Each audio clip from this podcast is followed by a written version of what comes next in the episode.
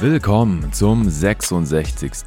News Update von jeden Tag NBA an diesem Dienstag, den 27. Februar 2024. LeBron James will langfristig bei den LA Lakers bleiben. Laut Brian Windhorst von ESPN will LeBron im Sommer einen größeren Vertrag als seinen aktuellen unterschreiben. Größer muss in dem Fall dann heißen länger, denn sein aktueller Vertrag würde ihm nächste Saison via seine Spieleroption 51, 1,42 Millionen Dollar einbringen. Falls der Salary Cap, wie aktuell von der NBA prognostiziert, nur um knapp 4% ansteigen würde, läge sein Gehalt im nächsten Jahr bei einem neuen Vertrag bei unter 50 Millionen Dollar, nämlich bei 49,99, um genau zu sein. Das heißt, er würde dann erstmal weniger verdienen, wenn er im Sommer aus seinem Vertrag aussteigt, um dann einen neuen zu unterschreiben. Der könnte wegen der Over 38 Rule maximal drei Jahre lang sein. LeBron ist ja mittlerweile schon 39 Jahre alt wären dann seine Age 39, Age 40 und Age 41 Season. Wenn das ein Max Contract würde, wären das 162 Millionen Dollar. Das wäre dann ein höherer Vertrag als der, den er aktuell noch hat. Windhorst hat außerdem gesagt, dass er einen neunstelligen Vertrag unterschreiben möchte oder er davon ausgeht, dass LeBron das möchte. Windhorst steht LeBron und seinem Camp ja traditionell relativ nah. Von daher gehe ich mal davon aus, dass es nicht komplett aus der Luft gegriffen ist und deswegen habe ich es hier auch als Top-Headline heute mit reingenommen. Dann müsste das ja mindestens ein Zweijahresvertrag sein. Das wären dann knapp 104 Millionen Dollar für LeBron James. Dass er bei den Lakers bleiben will, ist nicht weiter verwunderlich. Er hat dort 2018 ja aus freien Stücken als Free Agent unterschrieben. Ich glaube, er lebt ganz gerne in LA. Er mag es für die Lakers zu spielen und in seinem Alter nochmal so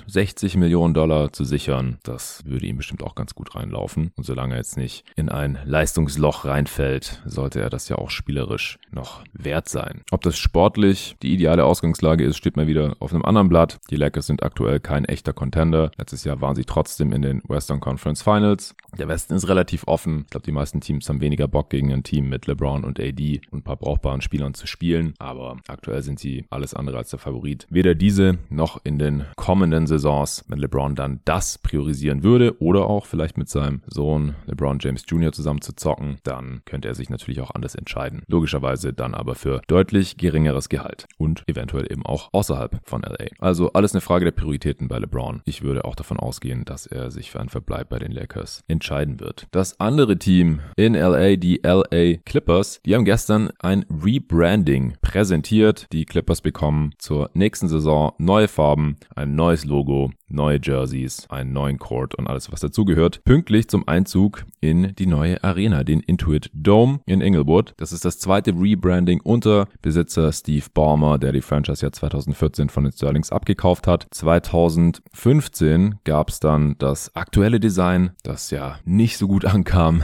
im neuen Logo, ist dann ein Segelschiff von vorne zu sehen, ein Clipper, das sind ja diese riesigen Segelschiffe, die normalerweise an der Küste vor San Diego zu sehen sind. Deswegen heißen die Clippers auch Clippers. Ursprünglich die San Diego Clippers. Mittlerweile sind es die LA Clippers. Den Teamnamen haben sie behalten. Das stand wohl auch zur Debatte. Als Steve Ballmer das Team gekauft hat, hat man damals auch Fanumfragen gemacht. Die Fans haben sich aber anscheinend extrem dagegen gesträubt, das Team umzubenennen und deswegen hat man das dann wieder verworfen. Interessanterweise steht auf dem Court und auf den Jerseys dann wieder Los Angeles und nicht mehr LA. Das war ja im Zuge des Rebrandings 2015 die große Änderung gewesen, dass die Clippers eben nicht mehr Los Angeles Clippers Clippers heißen, sondern LA Clippers fand ich auch ganz cool, dass man ein Team hatte, das Los Angeles Lakers heißt und eins, das LA Clippers heißt. Da wurde jetzt allerdings noch keine Rückkehr zum Namen Los Angeles Clippers angekündigt. Man sieht einfach nur, dass auf dem roten Jersey vorne Los Angeles drauf steht. Die neuen Jerseys sind rot, weiß und dunkelblau, navyblau. Da hat man schon Bilder gesehen mit Paul George, James Harden und Kawhi Leonard, wie sie die Teile rocken. Da ist ja auch die große Frage, sind Paul George und James Harden nächste Saison noch in LA? Kawhi hatte seine Extension bereits unterschrieben. Ich würde nach wie vor davon ausgehen, dass zumindest Paul George auch eine Verlängerung angeboten wird und vor allem, falls sie in den Playoffs einigermaßen weit kommen, man dieses Team zusammenhält und dann eventuell auch James Harden nochmal bezahlt. Schwarzes Jersey gibt's keins mehr, das sei wohl auch nicht so gut angekommen. Weitere Teamfarben sind noch ein helleres Blau und ein Grau. Vielleicht sehen wir da dann in naher Zukunft noch alternative Jerseys in diesen Farben. Ich finde das neue Logo mit dem Segelschiff von vorne, das in so Kompass-Elemente eingerahmt ist, auf jeden Fall besser als vorher.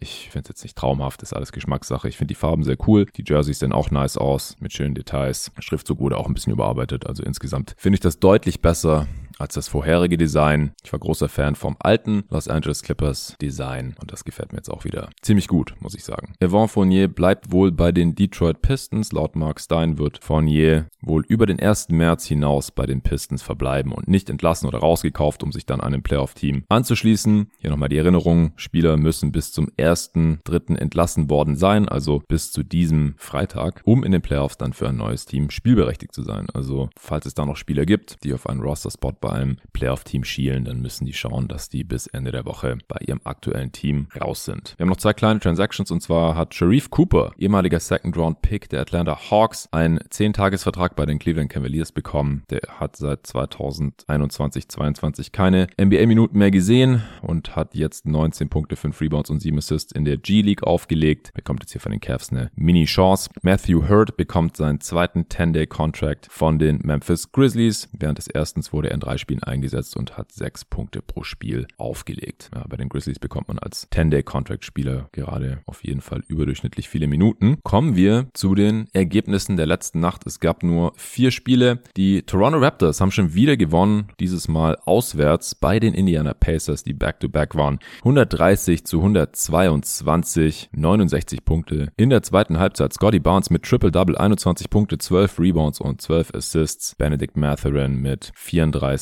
Punkten und 9 Rebounds in der Niederlage. Die Raptors stehen bei 22 und 36, also immer noch ziemlich weit weg vom zehnten und letzten Play-in-Platz. Die Pacers stehen jetzt bei 33 und 26. Bei den Pacers ist nochmal Aaron Neesmith ausgefallen. Der hat eine Verletzung am Schienbein, hat sein drittes Spiel in Folge verpasst, könnte aber im nächsten Spiel gegen die Pelicans dann wieder dabei sein. Doug McDermott musste mit Schmerzen in der rechten Wade im zweiten Viertel das Spiel gegen die Raptors verlassen. Wie schlimm das ist, weiß man jetzt noch nicht, aber wenn man nicht weiterspielen kann mit einer Muskelverletzung, dann dauert es meistens eine Woche oder zwei. Bei den Toronto Raptors hat sich Jakob Pöltl im Spiel verletzt, musste raus, nachdem er umgeknickt ist. Linker Knöchel hat 15 Punkte, 11 Rebounds und 4 Assists aufgelegt, aber auch hier eher kein so tolles Zeichen, dass der österreichische Big in einem knappen Spiel dann nicht aufs Spielfeld zurückgekehrt ist. Im zweiten Spiel der Nacht haben die New York Knicks super knapp die Detroit Pistons geschlagen. Zu Hause im Madison Square Garden 113 zu 111. Es gab eine Kontroverse. Monty Williams ist ziemlich ausgerastet auf der Pressekonferenz wegen eines No Calls. Die Pistons haben wenige Sekunden vor Schluss 111 zu 110 geführt. Die Knicks hatten schon verworfen, hatten den Ball schon so halb verloren. Dann Offensiv-Rebound, Hartenstein passt raus auf die Vincenzo. Der Vincenzo, der wird aufpassen. Aber Osar Thompson, der Rookie mit dem Stil, macht sich mit dem Ball an der Seitenlinie unten auf Richtung Mittellinie und die Vincenzo, der den Fehlpass gespielt hatte, kommt von der Seite rein und will den Ball wegstealen, crasht im Prinzip total in Osar Thompson rein. Der Ref steht genau daneben, 30 Zentimeter daneben. Brunson kommt auch noch von hinten. Der Ball landet wieder bei den Knicks. Im Endeffekt bei Josh Hart direkt unterm Korb, der ihn mit Foul reinlegt. Freiwurf war auch noch drin. Dann 113 zu 111 für die New York Knicks und die Pistons waren ein bisschen schockiert. Monty Williams, wie gesagt, außer sich, gesagt, er will ein faires Spiel und das war einfach nicht fair. Das war ein ganz klares Foul, wurde einfach nicht gecallt. Und der Ref, der Crew Chief, hat das nach dem Spiel auch direkt zugegeben, dass das ein verpasster Pfiff gewesen sei. Ja, ich finde, man sollte sich da nicht immer zu sehr dran aufhängen. In der 82-Spiele-Saison passieren halt Fehler, passiert viel Scheiße. Die Knicks waren erst vor ein paar Wochen auf der anderen Seite von einem falschen Call in der Crunch-Time gegen die Rockets. Damals haben sie ja Protest eingelegt, hatten wir hier im Pod auch besprochen. Und jetzt waren sie eben Nutznießer eines Fehlers der Referees. Natürlich wünschen wir uns alle 0% Fehler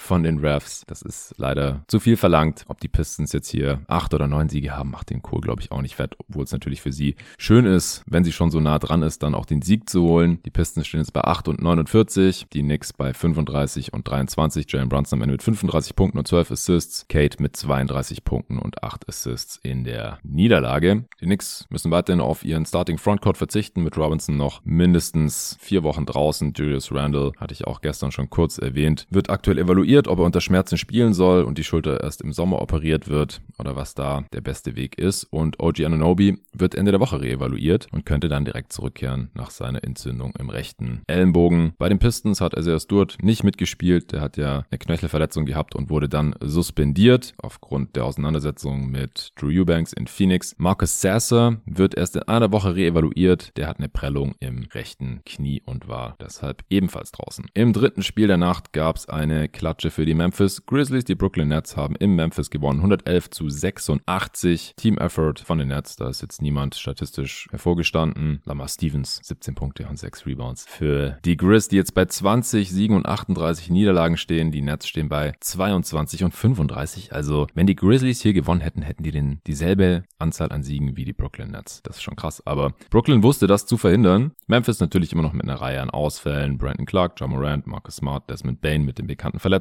Auch Scotty Pippen Jr. aktuell draußen. Noch mehrere Wochen mit Rückenproblemen. Und John Concha hat sich den linken Daumen verletzt und konnte hier in diesem Spiel auch nicht mitwirken. Bei Brooklyn hat Ben Simmons mitspielen können, war questionable, aber war dabei. Jetzt im Back-to-Back -Back, heute Nacht gegen die Orlando Magic wird er aussetzen aufgrund seiner Knieprobleme. Cameron Thomas hat sich in diesem Spiel verletzt. Der ist umgeknickt mit dem rechten Knöchel im vierten Viertel, hatte 14 Punkte zu dem Zeitpunkt und wird jetzt wahrscheinlich dann auch das Back-to-Back -Back in Orlando verpassen. Dariq Whited ist natürlich weiterhin out for season. Im letzten Spiel der Nacht haben die Miami Heat die Sacramento Kings geschlagen, die Back-to-Back -Back waren. 121 zu 110 in Sacramento für Miami. Bam Adebayo, 28 Punkte, 10 Rebounds und 7 Assists, hat hier die Show geschmissen in Abwesenheit von Jimmy Butler, der aufgrund der Auseinandersetzung mit Najee Marshall im Spiel am Freitag gegen die Pelicans ja gesperrt war. Genauso Nikola Jovic und Thomas Bryant. Thomas Bryant hat nochmal zwei Spiele Sperre. Jovic und Butler sind dann im nächsten Game wieder dabei. Bei den Kings Keegan Murray mit 28 Punkten in der Niederlage. Da fehlt aktuell nur Sascha Wesenkov. Die Kings stehen jetzt bei 33 und 24. Die Heat bei 32 35 und 25. Die haben allerdings noch ein paar Verletzte. Terry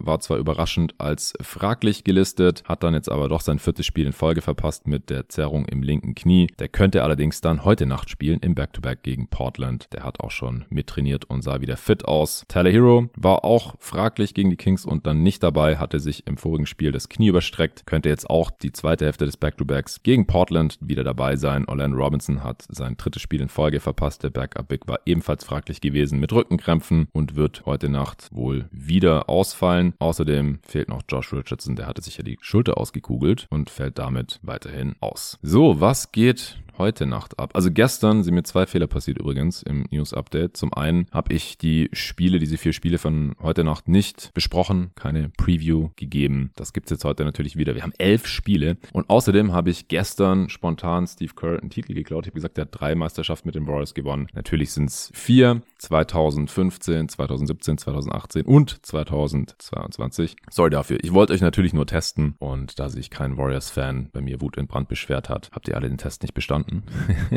Kommen wir zu den Games. Es geht los um 1 Uhr. Dallas Mavericks bei den Cleveland Cavaliers. Beide Teams sind ausgeruht und einigermaßen fit. Bei den Cavs fehlen weiter nur Ty Jerome, der diese Saison sowieso noch keine Rolle gespielt hat und wahrscheinlich diese auch keine Rolle mehr spielen wird mit seiner schweren Knöchelverletzung und Tristan Thompson, der weiterhin suspendiert ist. Bei den Mavs sind Josh Green, Derek Lively, Maxi Kleber und Luka Doncic alle als probable gelistet. Das heißt, die werden wahrscheinlich alle spielen. Doncic, Kleber und Lively haben ja alle sich die Nase gebrochen gehabt, haben zuletzt damit aber einfach gespielt und Josh Green, der hat sich im letzten Spiel gegen die Pacers den Ellbogen leicht geprellt, ist aber wohl eine Kleinigkeit. Dante Exum könnte auch bald wieder zurückkehren, vielleicht schon in diesem Spiel, hat äh, zwölf Spiele in Folge verpasst, trainiert aber bereits wieder voll mit. Beide Teams ja zuletzt stark unterwegs. Ich gehe hier mit dem Heimteam, mit den Cleveland Cavaliers. Ab 1 Uhr die Brooklyn Nets back-to-back -back in Orlando. Bei Brooklyn wird wie gesagt Ben Simmons ausfallen, wahrscheinlich auch Cameron Thomas. Bei den Magic ist es fraglich, fraglich, ob Paolo Bancaro mitspielen kann, denn der war ja im letzten Spiel gegen die Hawks bereits krank und hat nicht mitgespielt. Übrigens hat die Liga bestätigt, dass es kein Schrittfehler von Bancaro war beim Game Winner gegen die Pistons. Da hatten die sich ja auch schon aufgeregt. Ich habe das auch gesehen und habe im ersten Moment gedacht, oh, macht er da nicht irgendwie einen Schritt zu viel? Aber anscheinend mit dem Gather, Hopstep und Pivot hat das dann alles gepasst und war rechtens. Mal sehen, ob er heute Nacht gegen die Netz wieder am Start ist. Ist natürlich ein entscheidender Spieler für die Magic. Jonathan Isaac, der hatte sich am letzten Spiel am linken Knie verletzt. Es ist wohl wohl nur eine Zerrung. Das MRT hat keine strukturellen Schäden gezeigt. Das ist immer schön zu hören bei Jonathan Isaac, der ja schon schwere Knieverletzungen hatte. Der wird dann in Orlando jetzt reevaluiert. Da gibt es dann bestimmt bald News, aber es ist wohl keine schwere Verletzung. Zum Glück, ich würde mich trotzdem wundern, wenn er heute Nacht gegen die Nets spielt. Hängt, wie gesagt, ein bisschen von Bankero ab. Die Nets sind aber auswärts back-to-back. -back. Deswegen gehe ich hier mit den Orlando Magic. Dann spielen um 1 Uhr die Golden State Warriors in Washington. Washington suckt und hat aktuell auch noch ein paar Verletzte. Also Livers ist jetzt out out for season mit seiner entzündeten Hüfte. Hatte ja noch gar nicht für die Wizards gespielt, deswegen nicht so super relevant, aber wollte ich hier noch erwähnt haben. Corey Kispert ist fraglich gegen die Warriors, ist krank, weil gegen die Cavs auch schon draußen. Bilal Koulibaly ist gegen die Cavs auf sein Becken geknallt und kann auch nicht mitspielen gegen die Warriors. Landry Shamet ist fraglich wegen der Nackenzerrung und Danny Avdia hat ja auch schon zwei Spiele in Folge verpasst wegen einer geprellten linken Ferse. Könnte auch nochmal ausfallen. Bei den Warriors wird Chris Paul zurückkehren. Das hatte ich ja gestern Pod schon angekündigt, dass er während dieses Roadtrips zurückkehren könnte. Jetzt ist es direkt im ersten Spiel. Der hatte sich ja die Hand gebrochen und war hier monatelang ausgefallen. Guy Santos wird erst in einer Woche reevaluiert. Der hat eine Entzündung im rechten Knie. Ja, ich tippe natürlich auf die Warriors. Dann um 1.30 Uhr die Utah Jazz in Atlanta bei den Hawks. Die Jazz haben aktuell keinen einzigen verletzten Rücken hier mit voller Kapelle an. Ganz im Gegensatz zu den Atlanta Hawks, wo natürlich Trey Young jetzt erstmal mindestens einen Monat ausfallen wird nach seiner Finger-OP und Jekka Kongo wird erst in zwei Wochen reevaluiert. Der läuft aktuell mit einem Walking Boot rum wegen einer C-Verstauchung. Das ist natürlich relativ übel. Könnt ihr mir vorstellen, dass die Jazz das hier auswärts klauen. Dann ab 1.30 Uhr haben wir ein National TV Game TNT Doubleheader. Die Boston Celtics empfangen die Philadelphia 76ers. Das ist allerdings nicht der Kracher, wie sich die Liga das sicherlich erhofft hat, als sie dieses Spiel angesetzt hat. Denn Joel Embiid fällt natürlich weiterhin aus. Genauso Robert Covington für die Sixers und auch Kenyon Martin Jr. ist fraglich aufgrund eines Impingements am rechten Knöchel. Die Boston Celtics sind komplett fit und natürlich hoch favorisiert. Die haben noch nicht so besonders oft zu Hause verloren. Drei von 29 Spielen, um genau zu sein. Deswegen wäre eine Niederlage der Celtics in diesem Spiel schockierend. Dann um 1.30 Uhr die New Orleans Pelicans bei den New York Knicks. Die Knicks sind back-to-back, -back, aber zu Hause. Die haben die eben bereits genannten äh, Ausfälle und bei den Pelicans könnte CJ McCollum nochmal nochmal ausfallen. Das ist 50-50 aktuell. Der war ja im vorletzten Spiel umgeknickt. Zion Williamson ist auch questionable. Es ist das erste Spiel eines Back-to-Backs. Da ist Zion immer questionable. Offiziell mit Fußprellung links. Allerdings hat er das letzte Back-to-Back komplett absolviert. Also beide Partien. Könnt ihr mir vorstellen, dass er trotzdem spielt hier heute. Dyson Daniels natürlich weiterhin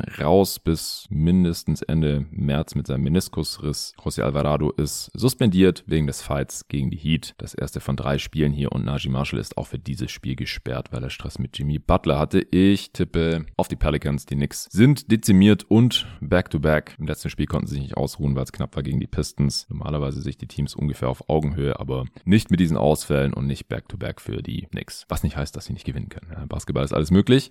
Ab 2 Uhr gibt's die San Antonio Spurs bei den Minnesota Timberwolves. Beide Teams sind frisch. Bei den Wolves könnte allerdings Rudy Gobert nochmal ausfallen. Der war ja umgeknickt gegen die Bucks, ist jetzt questionable, also 50-50, ob er dabei ist. Bei den Spurs fehlt weiterhin nur Charles Bassey, der ist out for season mit seinem Kreuzbandriss. Ich tippe hier natürlich trotzdem auf die Wolves. Die Detroit Pistons müssen auswärts back-to-back -back in Chicago ran gegen die Bulls. Also er Stewart könnte hier schon wieder dabei sein. Marcus Sasser, wie gesagt, nicht. Bei den Bulls fehlen natürlich weiterhin Lonzo Ball und Zach Levine out for season. Genauso Patrick Williams auch out for season nach seiner OP am Fuß. Tory Craig fällt noch für ungefähr, ja, mindestens zwei Wochen aus, denn da wird er frühestens reevaluiert, vielleicht aber auch erst in drei oder vier Wochen. Der hat sich im All-Star Break das Knie im Training überdehnt. Ich tippe trotzdem auf die Chicago Bulls zu Hause gegen die Pistons. Rest Disadvantage. Und auswärts, ich hatte es ja letzte Woche im Eastern Conference Power Ranking Update erwähnt, da habe ich alle Spielpläne analysiert und die Pistons hatten den schwersten der gesamten Conference und das zeigt sich hier gerade auch mal wieder. Machen wir übrigens heute auch wieder Western Conference Power Ranking Update, wieder exklusiv für Supporter David Krutt und meine Wenigkeit. Wir ranken alle 15 Teams im Westen durch und besprechen, was da noch so ansteht jetzt in den letzten Spielen. Unter anderem auch wieder mit Spielplananalyse. Bin schon gespannt, wer den schwersten und leichtesten Spielplan in der Western Conference haben wird. Wenn ihr den Pod auch hören wollt, gerne Supporter werden. steadyhq.com slash jeden Tag NBA. Dann könnt ihr alle Folgen hören. Hier nochmal der Hinweis. Newspods gibt's jetzt bis auf weiteres erstmal alle öffentlich für euch. Deswegen könnt ihr den gerade auch öffentlich hören, obwohl ihr vielleicht kein Supporter seid. Es gibt weiterhin, wie schon seit zwei Monaten mittlerweile, nur eine vollwertige jeden Tag NBA-Analyse, einen richtigen Pod in Anführungsstrichen, ein Nicht-News-Pod pro Woche öffentlich und for free zu hören. Falls ihr Bock auf mehr jeden Tag NBA-Analyse-Pods habt, dann, wie gesagt, gerne supporten. Dann bekommt ihr das Western Conference Power Ranking Update diese Woche. Kann euch sagen, was ihr dann da auch noch kriegt. Die Answering Machine, die ich gestern mit Nico aufgenommen habe, war mal wieder sehr cool. Da haben wir Supporter-Fragen beantwortet. Also wenn ihr Supporter seid, könnt ihr auch Fragen stellen für dieses quasi wöchentliche Fragen-Podcast-Format. Kommt normalerweise montags mit oder ohne Gast von mir. Dann gibt's am Mittwoch Mittwoch das dritte Awards-Update. Das nehmen Luca und ich zusammen auf. Dann gibt's am Donnerstag die Sophomore Watch von Torben zusammen mit dem Ole Freax vom Korbjäger Pod. Das wird eine öffentliche Folge und dann am Freitag gibt's nochmal einen exklusiven Supporter-Pod und zwar ein LA Clippers Deep Dive von Luca mit Luca. Also Luca Cella, jeden Tag NBA-Host mit Luca Elfering, unserem Clippers-Experten. Dann kann er auch mal noch seinen Senf zum neuen Clippers Rebranding abgeben. So, jetzt aber zurück zu den Spielen der kommenden Nacht. Um 2 Uhr dürfen die Charlotte Hornets bei den Milwaukee Bucks ran. Das muss ein Blowout-Victory für die Milwaukee Bucks werden. Janis ist zwar mal wieder als probable gelistet. Der hat im rechten Knie Patella Tendinitis, spielt aber meistens trotzdem. Chris Middleton hat ja seit dem 8. Februar kein Spiel mehr absolviert. Der könnte demnächst zurückkehren, aber noch nicht heute Nacht gegen die Charlotte Hornets wird er nochmal aussetzen mit seiner Knöchelverletzung. Bei den Hornets wird auch LaMelo Ball nochmal aussetzen mit seiner Knöchelverletzung und sein 20. Spiel in Folge verpassen. Ich denke, da werden die Hornets diese auch nichts mehr anbrennen lassen. Der wird erst spielen, wenn und falls er wieder komplett bei 100% und fit ist. Mark Williams natürlich weiterhin draußen mit seiner Rückenverletzung. Der wird erst in zwei Wochen reevaluiert. Seth Curry hat das letzte Spiel gegen die Blazers ausgesetzt wegen Schmerzen in der Hüfte. Der wurde jetzt auf wahrscheinlich geupgradet gegen die Bucks. Davis Bertans wurde auf fraglich geupdatet. Hat davor zwei Spiele in Folge verpasst mit Knieproblemen. Egal wer bei den Hornets spielt oder auch nicht. Ich tippe hier auf Milwaukee.